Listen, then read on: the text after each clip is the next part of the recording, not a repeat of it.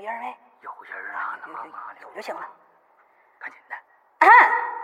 那啥，呃，老少爷们们注意一下啊！我是鬼影村居委会的，这手里头活先撂下，跟大伙儿说个事儿啊。这个为了丰富咱村的业余文化生活，从这周天起，也就是公元后两千零一十五年八月十六号起，咱村儿那个叫叫叫叫啥玩意儿？你咋这还记不住呢？鬼语者是呗？干啥呀？你说他这家门咋起这么土呢？真是。俺们村儿，呃，鬼语者文艺队里头找了十个最会唠嗑的人儿，给大家讲讲闹鬼的事儿啊！你妈，讲的老瘆人了，跟你说。每天晚上八点钟，在在这歪歪，这这还记不住呢？啥地儿歪歪嘛，歪歪败家老娘们儿。你这歪歪是个啥玩意儿？歪歪那车号不给你写在上面了吗？呃，就在 YY 电台的幺七幺九五九六二号那个苞米盖子地里头举行为期五天的故事汇演。呃，再说一遍啊，是 YY 电台幺七幺九五九六二号苞米盖子地里头，为期五天啊。那个每天俩人儿，一个大兄弟，一个大老妹儿，可带劲了，给大家讲故事啊，这个老好听了，老给劲儿了。呃，欢迎大家到时候准时准点来听他们唠啊。那个马扎子、板凳子、毛瓜子、矿泉水啥的自备。你说这没用干呃啥？呃，要注意素质啊，那啥，那壳啥的别满地乱撇啊。还不是还不还有那招铁柱的事儿吗？哦不那猪给您地呃，对了，那个四大队那个赵铁柱，赵铁柱，你管好你们家那花尾巴猪啊，别老上人李二狗家去拱人白他地儿去，听见没？再让李二狗跟我告状，我扣你工分儿知道不？没了。就就就就这些啊，没了，就这些。大伙儿记准时间啊，麻溜利索的。行行行行，我走了。那啥，跟你家李秃子说一声啊，我晚上找他喝酒去啊。哎哎，这这这这玩意儿咋咋关的？那不就就哦那关那儿呢。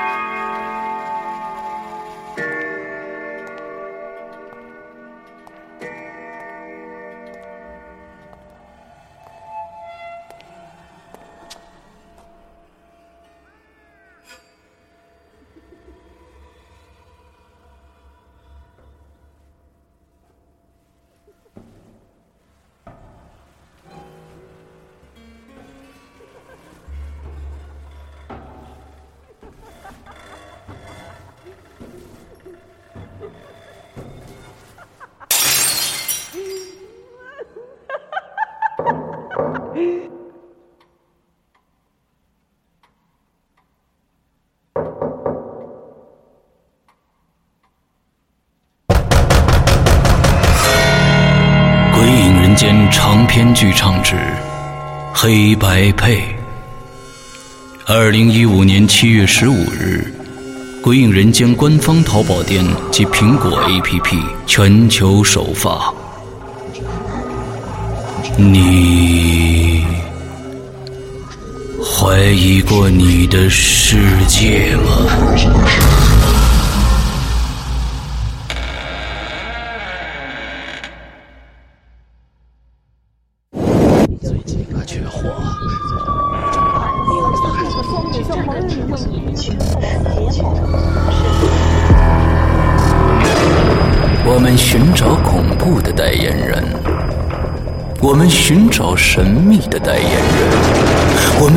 找鬼魅的代言人，我们寻找鬼语者。你现在收听到的是《鬼影人间》第一届鬼语者全球主播选拔大赛。各位听众，大家好，我是施阳。呃，我们鬼语者的主播大赛呢，初赛已经全部结束了啊。在这儿呢，我要感谢八十六位参赛的呃鬼友，呃，谢谢你们的参与。那么我们这次呢，也选出了十位鬼友去参加呃我们的复赛。那么复赛的举办时间呢，是在八月的十六号到八月的二十号之间。我们比赛的地点呢？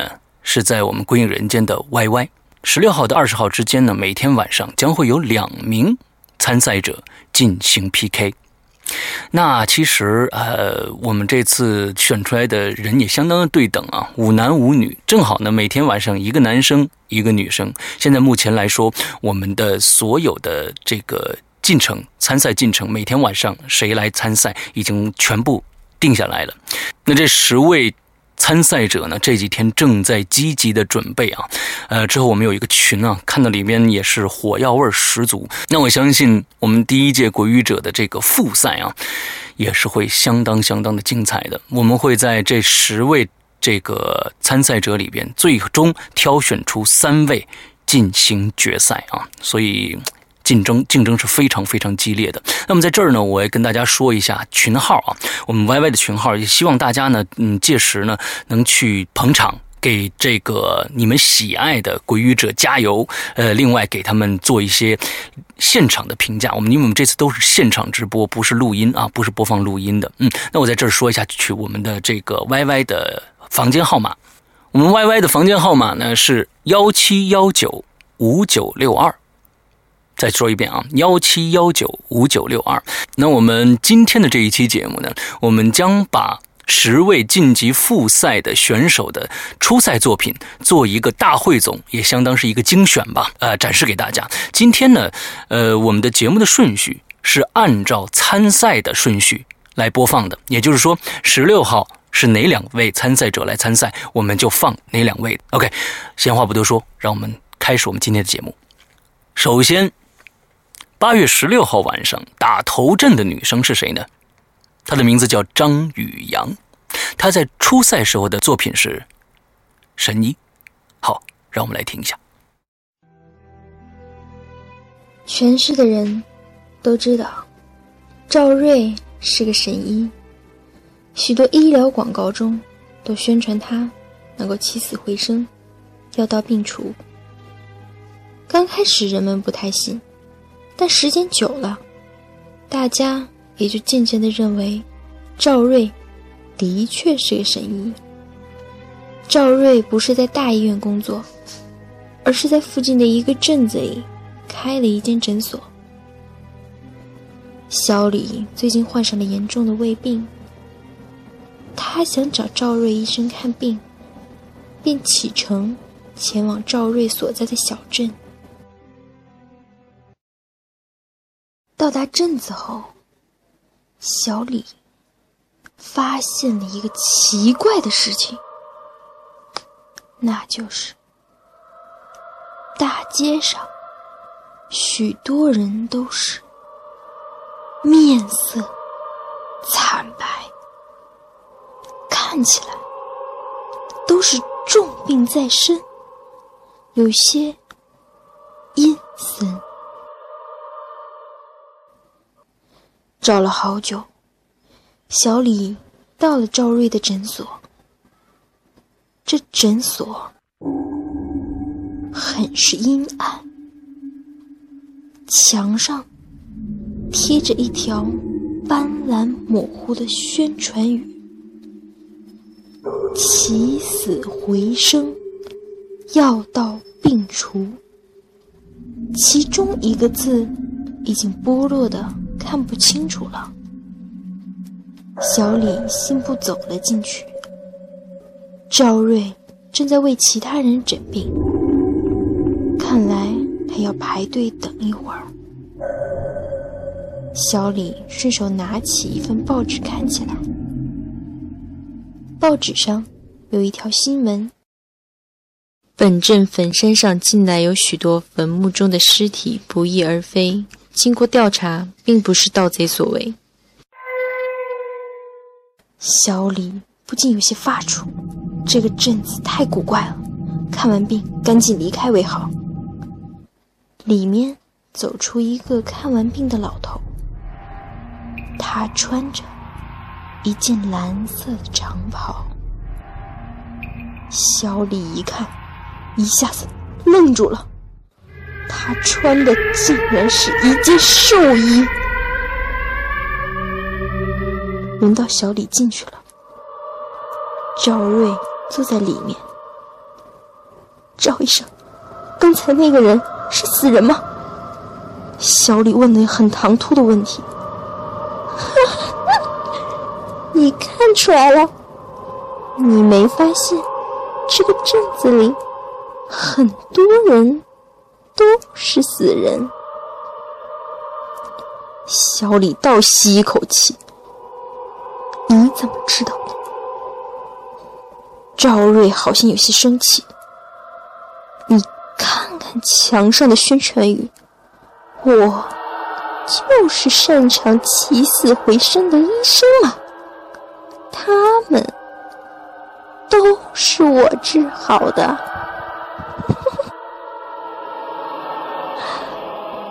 小李按着赵瑞配好的药方，并当场服了下去，顿感一阵眩晕。就在他失去意识之前，他突然看清楚了那条标语。神医赵瑞起死回生，药到命除。赵瑞微笑的站在他身旁，说道：“哈哈哈，死人到我这儿变成活人，活人到我这儿。”，变成死人。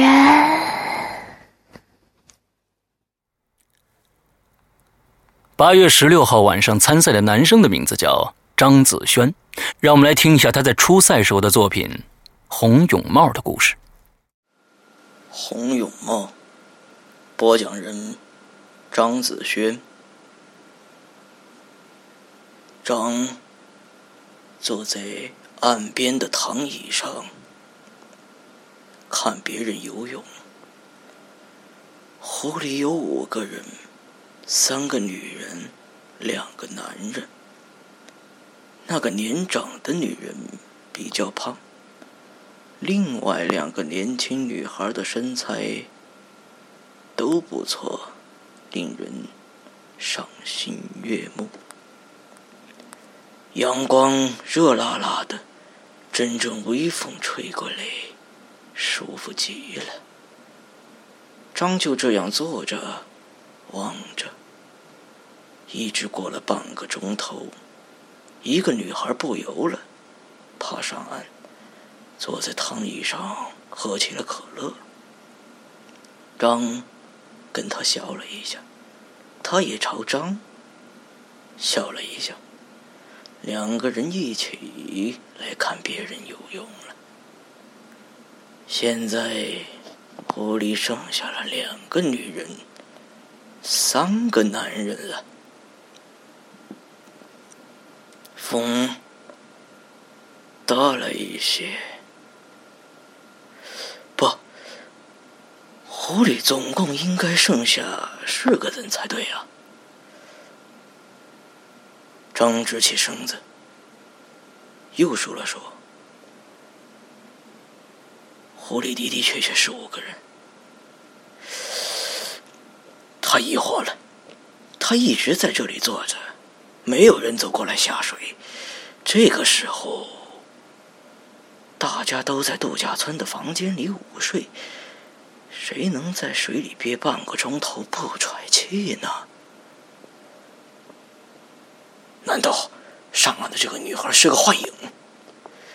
这张转头看了看她，她警觉的把身上的浴巾朝上拉了拉。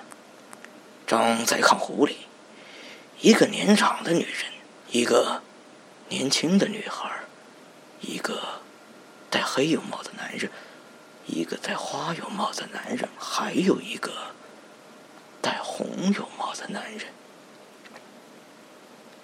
是的，多了一个，正是这个戴红泳帽的男人。张紧紧的盯住了他，这个人在自由泳，他的两条胳膊慢慢舞动，一下下打水，双脚却不动，平平的浮在水上。他就这样在水里游过去。游过来，脸却一直埋在水里，始终没有抬起来换过气。水里也没有气泡。张凛然一惊，他忽然感到，这个人除了那两条胳膊，简直就像一具漂浮在水面上的直挺挺的死尸。其他四个人陆续走上来，和岸上这个女孩一起离开了。现在就剩下张和狐狸那个人了。那个人还在游，好像专门在给张表演。那顶红泳帽让张触目惊心。去年这个时候，他带着李。来这里游泳，李是一个旱鸭子。张教他的第一课就是不怕水。他让李跳下去，他告诉李，湖水只有一点五米，实际上是三米。李在他的反复鼓励下，捏着鼻子跳了下去。可惜再也没有浮出来。张没有救他，李死了。张欠他那三万块钱也就一笔勾销了。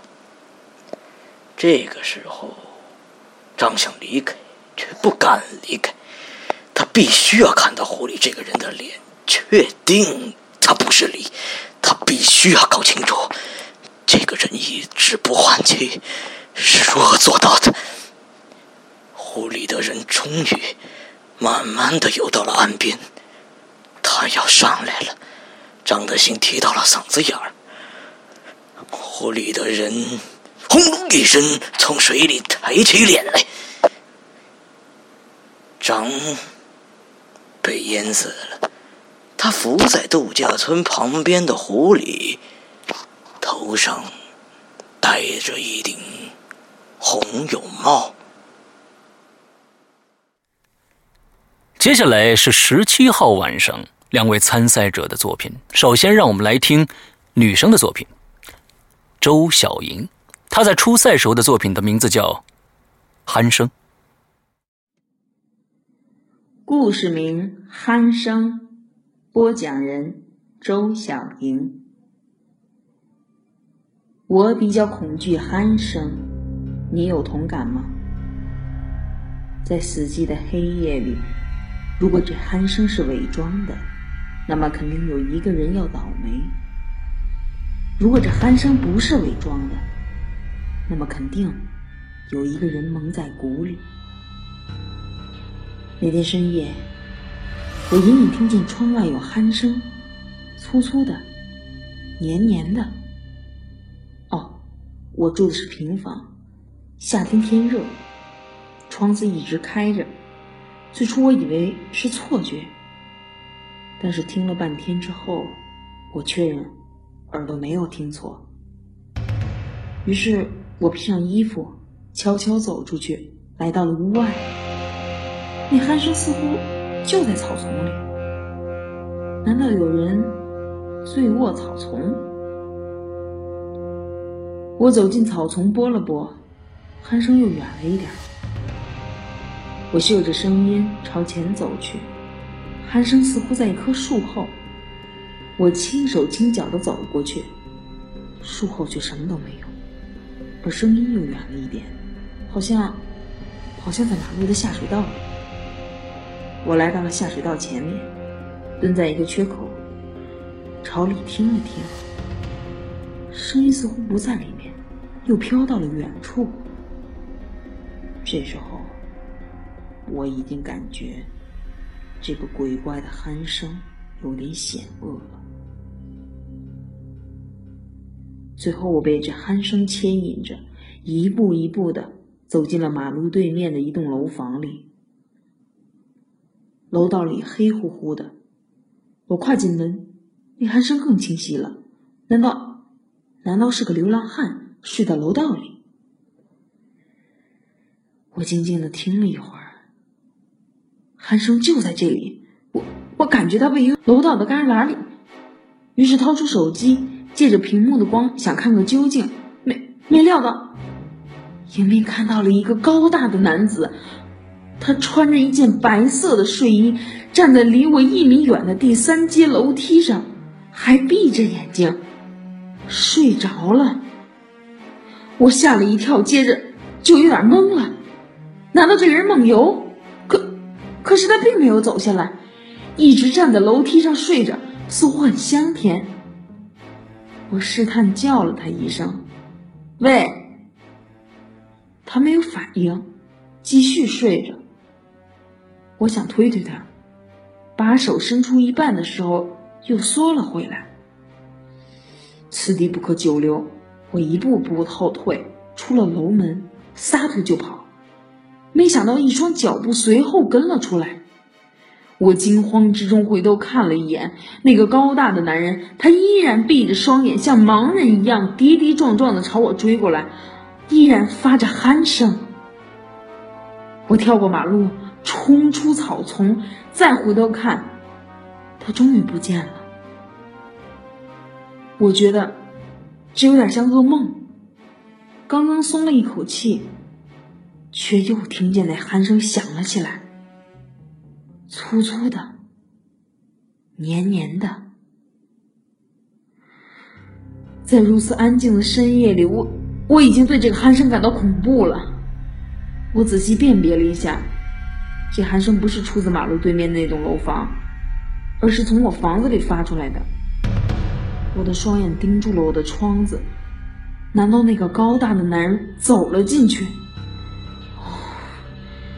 终于，我一步步朝我的房子靠近过去，隔着窗子，我看见里面躺着一个人，他的脑袋朝着我，我有点看不清他的脸，只看到了头发。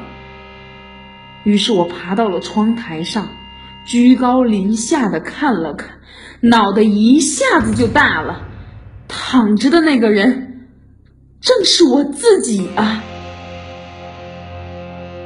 安详的睡着，发出均匀的鼾声。就在这时，我一下子醒了过来。没什么，我躺在床上睡觉，我只是做了一个噩梦。我的脑袋朝着窗子，又回味了一下刚才的噩梦，下意识的扬起脑袋朝外看了看，全身一哆嗦。漆黑的窗外。有个人站在窗台上，正惊恐的看着我。那正是我。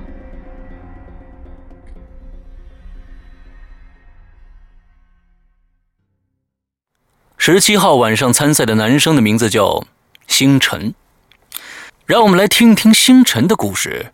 研究，故事名：研究。播讲人：星辰。王杰猛是某大学的教授，专攻解剖学。他对自己的专业深爱不悔，孜孜不倦。他最大的兴趣就是研究人体结构。他甚至很享受用刀子割开人体时的快感。可是王杰猛的这所大学。是十分正规的学校。通过正规渠道弄来一具尸体，可谓十分不易。单是向上级申请的步骤，就够让人头疼的。没有尸体，研究解剖，研究人体结构，那真是纸上谈兵啊！王杰猛为了提高自己的业务水平，不得不绞尽脑汁的去想办法，最终联系上了一个专吃死人饭的不法团体，通过他们来搞尸体。王杰们所有的业余时间都躲进他的私人研究室，忙得不亦乐乎。一日，王杰们又断货了，他赶紧拨打他的交易人王老头的手机：“王老头，有货吗？赶紧送一个来。”王老头在那头沉默了一会儿，才沉声道：“好。”半个钟头后，王杰们的私人研究室的门被推开了。王杰们去迎接，却看到王老头两手空空的走进来。王杰们愣了愣，问道：“尸体呢？”王老头不语，径直走进去。在王杰们惊讶的目光中，他翻身躺在了解剖台上。对王杰们笑了笑。最近缺货，你就拿我将就用一下吧，顺便帮我瞧瞧，我的心脏到底出了啥问题？好几年都不跳了。八月十八号晚上参赛的女生的名字叫张梦琪。让我们来听一下她在初赛时候的作品《鼾声》的故事。鼾声由梦琪播讲。我比较恐惧鼾声，你有同感吗？在死寂的黑夜里，如果这鼾声是伪装的，那么肯定有一个人要倒霉。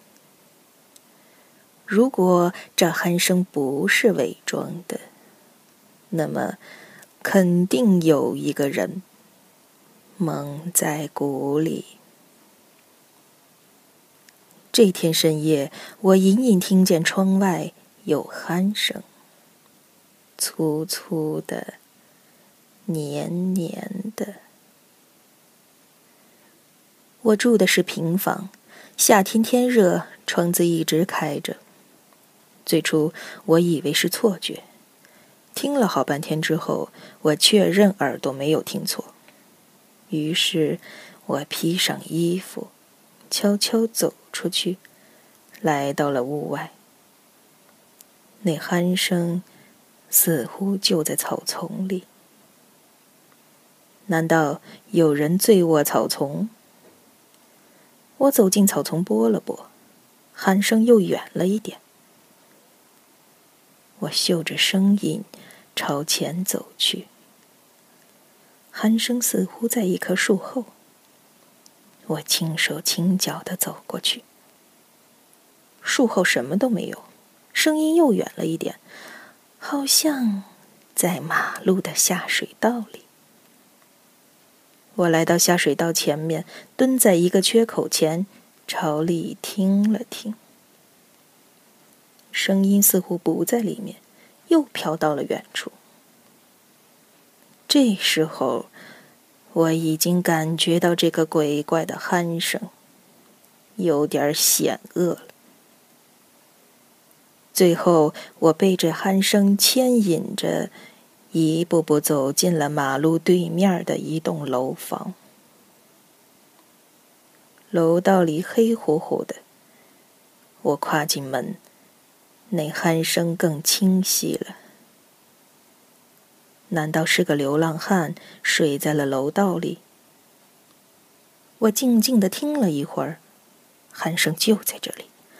我感觉他位于楼梯的旮旯里，于是掏出手机，借着屏幕的光，想看个究竟。没料到，迎面看到一个高大的男子。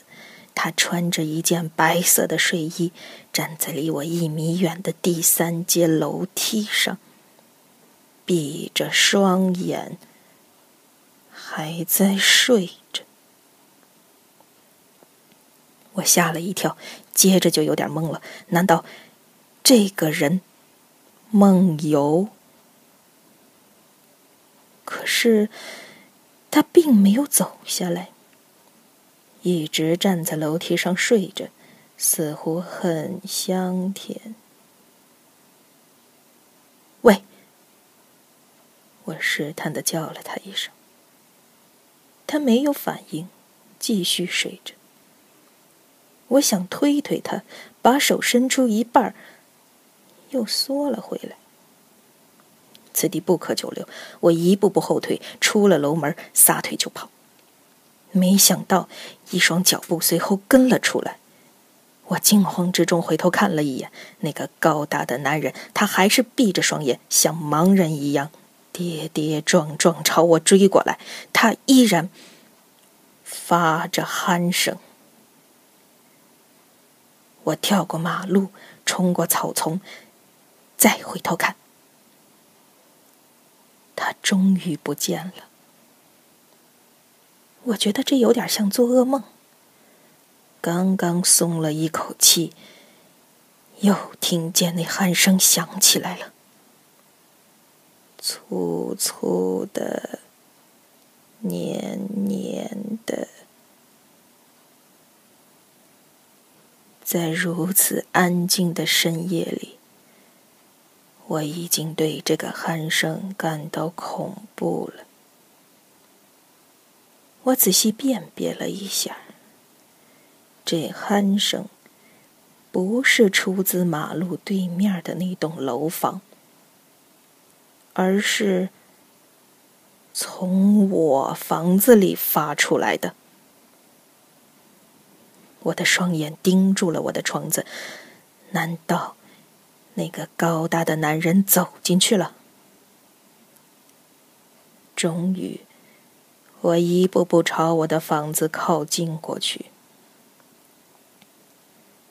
隔着窗子，我看见里面躺着一个人，他的脑袋朝着我，我有点看不清他的脸，只看到头发。我爬到窗台上，居高临下看了看。脑袋一下就大了。躺着的那个人，正是我自己呀。我安详的睡着，发出均匀的鼾声。就在这时，我一下醒过来。啊 没什么。我躺在床上睡觉，做了一个噩梦。我的脑袋朝着窗子。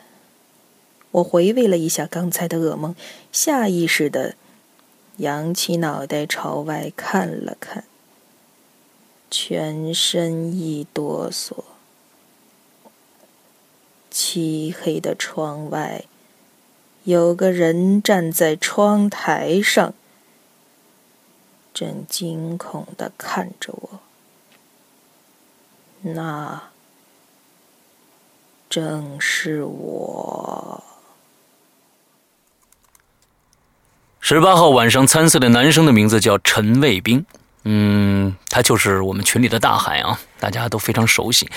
呃，让我们来听一听大海在初赛时候的参赛作品《神医》的故事。神医。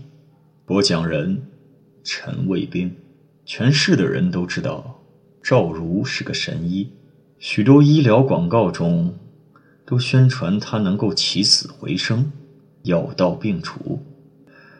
刚开始人们不太信，但时间久了，大家也就渐渐的认为赵如的确是个神医。赵如不是在大医院工作，而是在附近的一个镇子里开了一间诊所。小李最近患上了严重的胃病，他想找赵如看病。便启程前往赵如所在的小镇。到达镇子后，小李发现了一个奇怪的事情，那就是大街上许多人都是面色惨白，看起来都是重病在身，有些阴森。找了好久，小李到了赵如的诊所。这诊所很是阴暗，墙上贴着一条斑驳模糊的宣传语：“起死回生，药到病除。”其中一个字已经剥落的看不清楚了。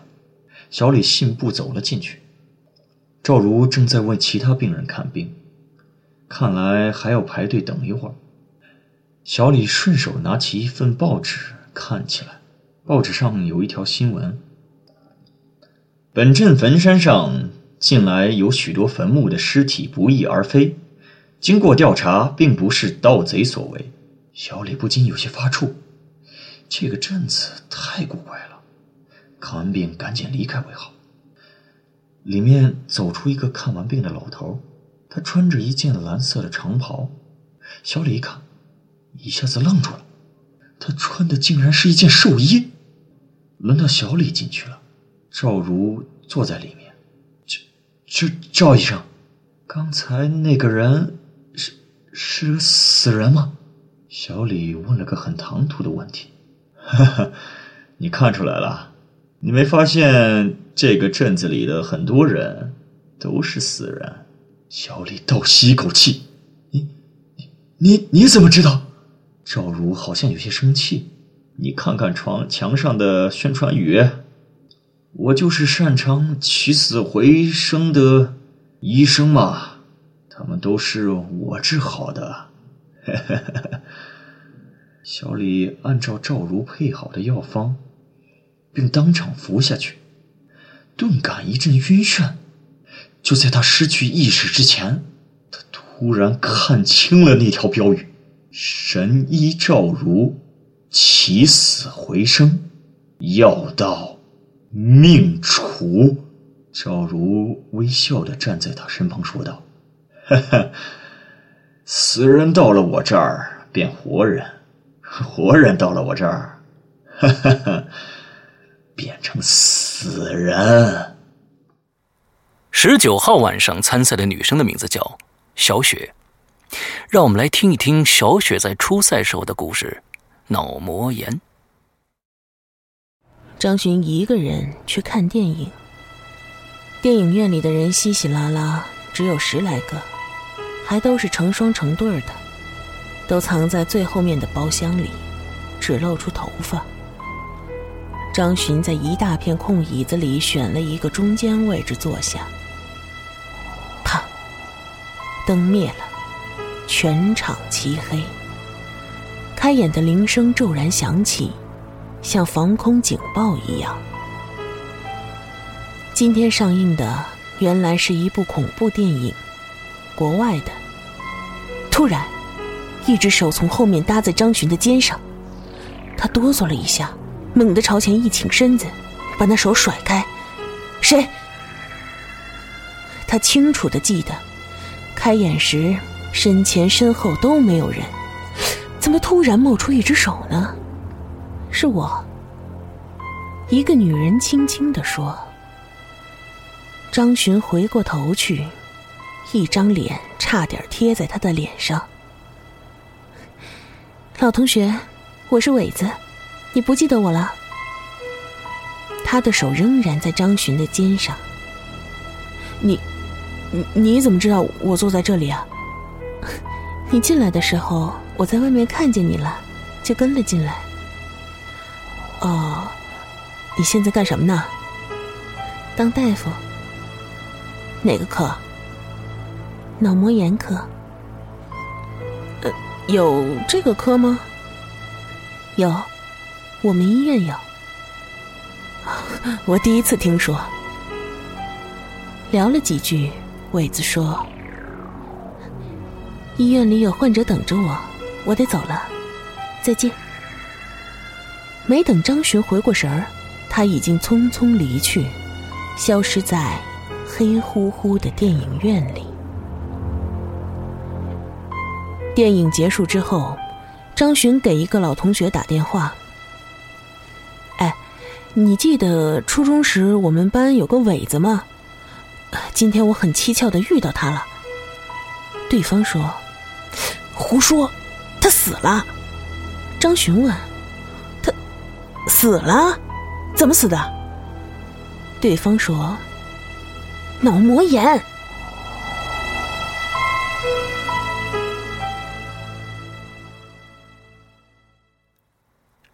十九号参赛的男生的名字叫徐胜，让我们来听一听徐胜在初赛时候的故事。研究。故事名：研究。播讲人：徐胜。王杰猛是某大学的教授，专攻解剖学。他对自己的专业深爱不悔，孜孜不倦。他最大的兴趣就是研究人体结构。他甚至很享受用刀子割开人体时的快感。可是，王杰猛的这所大学是十分正规的学校，通过正规的渠道弄来一具尸体，可谓十分不易。单是向上级申请的步骤就够让人头疼的。没有尸体，研究解剖、研究人体结构，那真是纸上谈兵呢。王杰猛为了提高自己的业务水平，不得不绞尽脑汁的去想办法，最终联系上了一个专吃死人饭的不法团体，通过他们来搞尸体。王杰猛所有的业余时间都躲进他的私人研究室，忙得不亦乐乎。一日，王杰猛又断货了，他赶紧拨打他的交易人王老头的手机。王老头，有货吗？赶紧送一个来。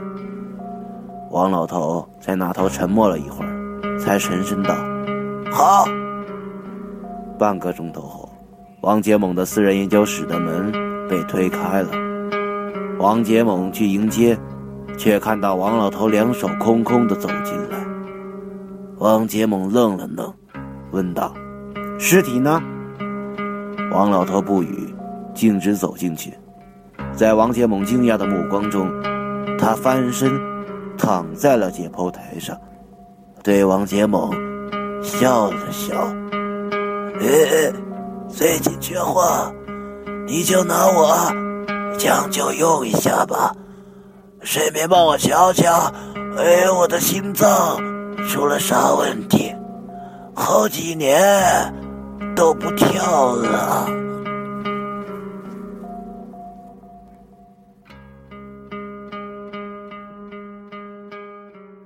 下面来到了我们复赛的最后一天，二十号。二十号晚上参赛的女生的名字叫大 F。让我们来听一听大 F 在初赛时候的故事。脸，脸，大 F。深夜，一个男人慢慢的走在漆黑的马路上。本来他想去抢劫，点儿都踩好了，可是他在半路上见到了一个年轻女子，于是就改变了计划。那女子好像刚下夜班，一个人急匆匆朝家走，前面是一大片居民楼。男人跟上了他，他有两个打算：第一，抢他的包；第二，如果环境僻静，再强奸他。那女子似乎感觉到了身后有人跟随，步子越来越快。男人也加快了脚步。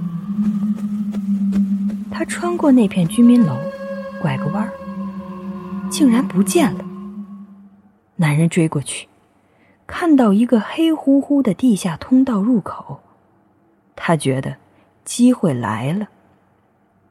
他顺着台阶跑下去，果然看到了那个女子的背影。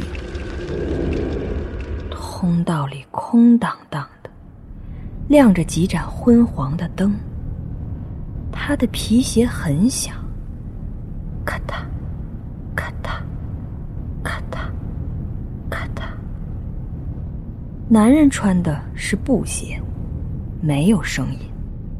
他轻轻的跑到他背后，低声喝道：“站住！”那个女子慢慢停住了，轻轻的问：“有事儿吗？”不过她并没有转过身来，依然直僵僵的面朝前站着。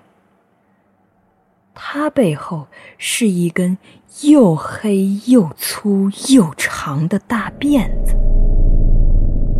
现在这种辫子已经见不到了。男人感到有点不对头，就说：“我能看看你的脸吗？”“可以呀。”他嘴上这样说，却没有转过身来。男人想从他旁边绕到他的前面去，可是他却跟着他转起来，始终用脊梁骨对着他。男人停下来，警觉的问：“你为什么不让我看你的脸？”那女子后退了一步，贴近了他，轻轻的说：“你现在看到的，就是我的脸啊。”男人像触了电一样，也猛地后退了一步。他的脸，竟然是一根黑辫子。他一直在后退着走路，呆了片刻，男人抖抖的说：“嗯，那，嗯，那你能让我看看你的后脑勺吗？”“可以呀。”那女子说完，果然慢慢的转过身来。男人惊叫一声，当时吓昏在地。他的后脑勺上，竟然是一张漂亮的女人的脸。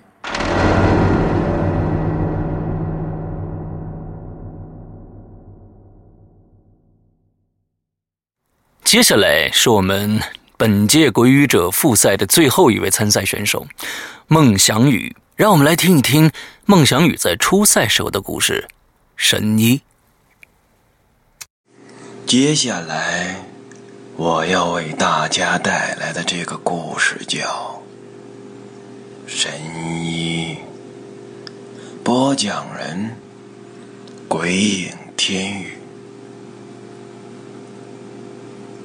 全市的人都知道赵汝是个神医，许多医疗广告中都宣传他能够起死回生，药到病除。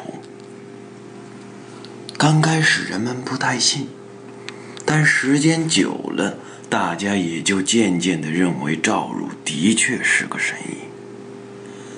赵汝其实不是在什么大医院工作，而是在附近的一个镇子里开了一间诊所。小李最近患上了严重的胃病，他想找赵汝看病，于是便启程前往赵汝所在的小镇。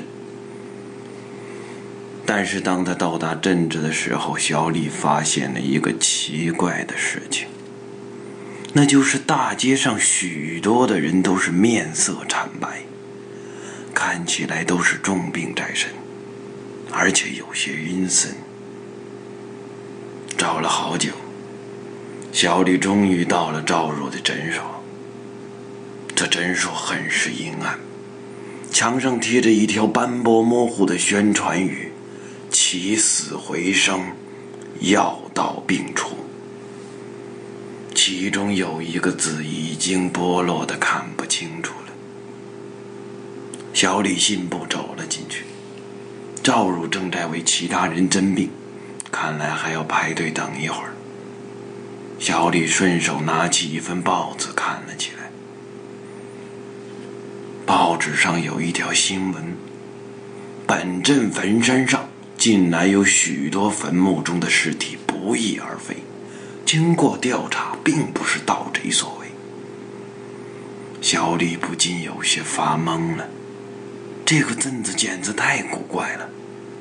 看完病得赶紧离开。正在这时候，里面走出了一个看完病的老头，他穿着一件蓝色的长袍。小李一看，一下子愣住了。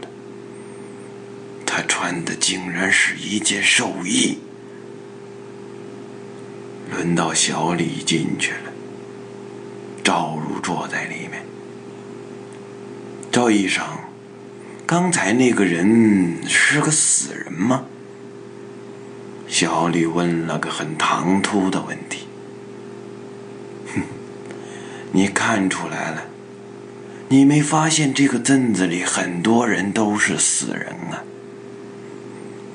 小李倒吸一口气。你你怎么知道啊？赵如好像有些生气了。你看看墙上的宣传语，我不就是擅长起死回生的医生吗？他们都是我治好的。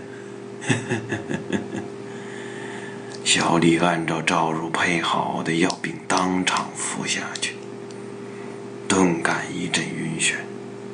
就在他失去意识之前，他突然看清楚了那条标语：“神医赵如。”起死回生，药到命除。赵如微笑的站在他身旁，说道：“哼，死人到我这儿变成活人，活人到我这儿，当然是变成死人了。”好，那所有的参赛选手在初赛时候的作品全部都放送完了，呃，现在大家心目中应该都有一个嗯，对自己心目中归于者的判断了吧？那么就希望你能届时呢来支持你心目中的那位归于者。那我们最后再啰嗦一下啊，再把我们的这个比赛时间和参赛的比赛的方式再跟大家说一下。八月十六号到二十号之间，每天晚上八点钟整，在 YY 的房间幺七幺九五九六二这里进行现场直播。每天晚上呢，将会有一男一女两位参赛者进行 PK。而届时呢，呃，大家也可以去参与到里边去，呃，进行评价评分啊。那么好，现在离我们的鬼语者的复赛还有不到三天的时间。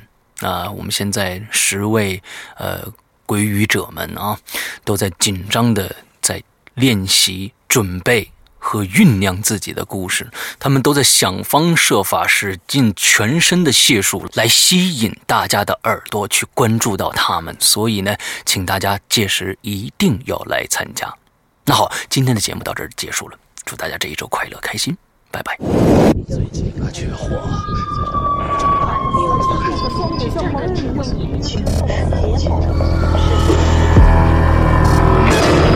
我们寻找恐怖的代言人，我们寻找神秘的代言人，我们寻找鬼魅的代言人，我们寻找鬼语者。